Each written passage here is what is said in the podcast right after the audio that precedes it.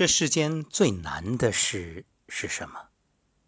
我想，你或许会列举很多，但人与人的相处一定是其中之一。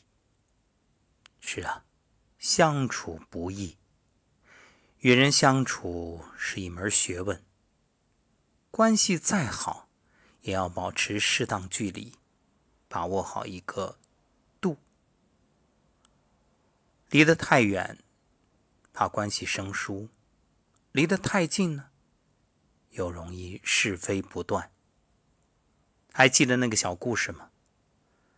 一群刺猬保持着适度的距离，因为离得太近彼此会扎伤，离得太远又都觉着寒冷。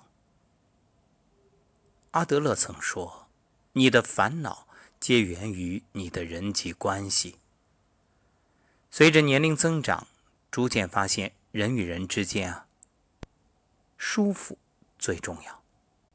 与人相处不要勉强，要彼此尊重，合得来就聚，合不来就散。与人相处也不将就，无论交友还是爱情。再孤独也别凑合，凡事不必委屈自己。与人相处也不要讨好，别贬低自己去迎合别人，别委屈自己讨好他人。人生苦短，要活得坦然自在。人与人之间舒服的关系是相处不累，遇见志同道合的人，惺惺相惜，心心相印。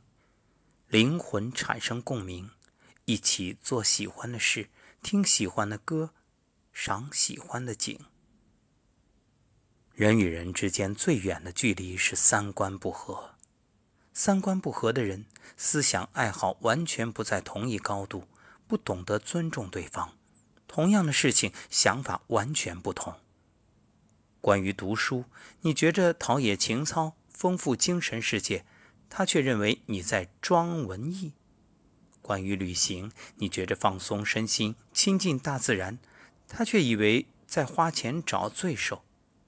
关于锻炼，你觉着增强体质有助健康，他却觉着宅在家打游戏才是最舒服的事儿。与这样的人相处真的很累，话不投机半句多，连吵架都好似鸡同鸭讲。只会背道而驰，渐行渐远。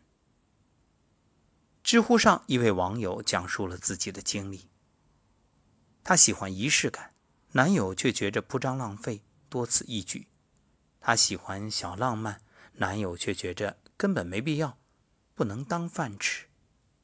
生活琐事没有任何关心，节假日也没有任何惊喜，认为拍婚纱照没有意义，浪费钱。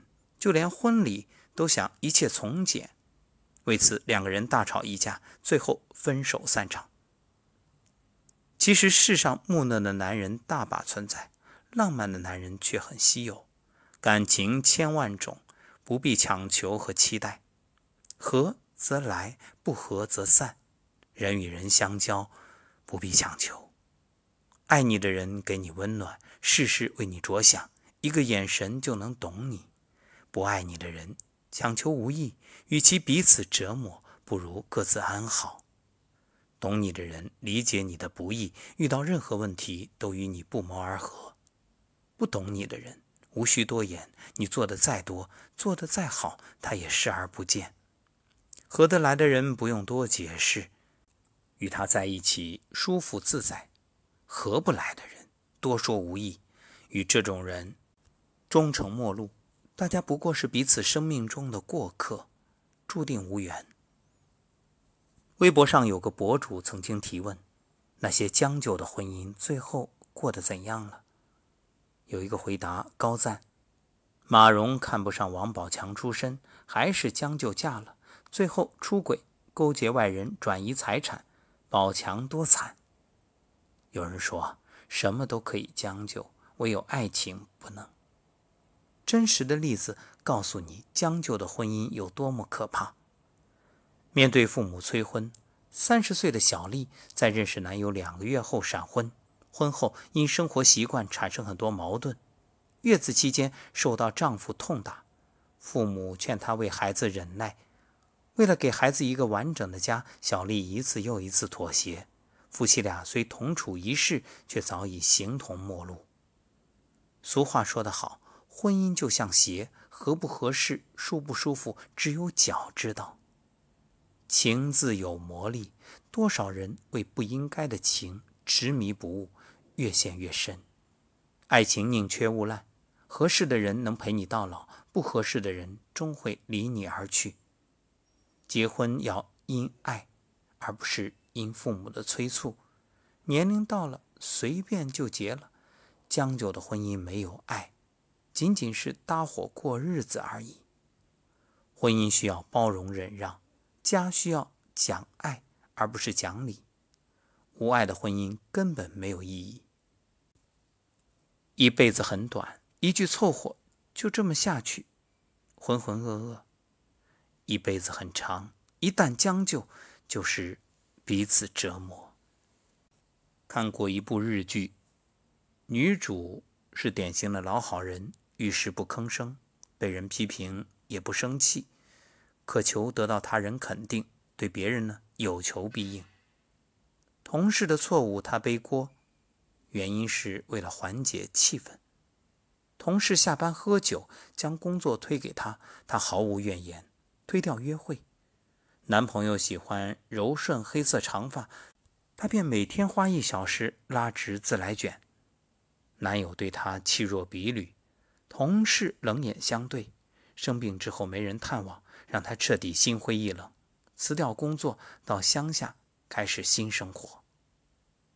生活中这样的情况比比皆是。有位朋友，在每段感情里都努力取悦男友。失去了尊严和底线，最后却被不断的抛弃。归根究底，过度讨好令他丧失自我。聊天时总是顾及别人想法，看人脸色行事，害怕别人的不满和差评。生活中无理的要求，好面子，不懂拒绝。明明能力有限，为满足对方的利益，选择牺牲自我，最后却吃力不讨好。这样的事情太多了。很喜欢这样一段话：当一个人以冷漠对你，请迅速离开。谁都没有义务讨好别人，你也是值得被爱的。以人心换人心，若换不来，那就果断的再见。你若珍惜，我必珍惜；你对我好，加倍还你。人这一生遇人无数，有人喜欢你，有人讨厌你，一切都很正常。毕竟我们不是人民币，做不到人见人爱，不必作践自己取悦他人。你越讨好，别人越不在乎。人生苦短，何必委屈自己？余华在《活着》里说：“人是为活着本身而活着，而不是为了活着之外的任何事物而活着。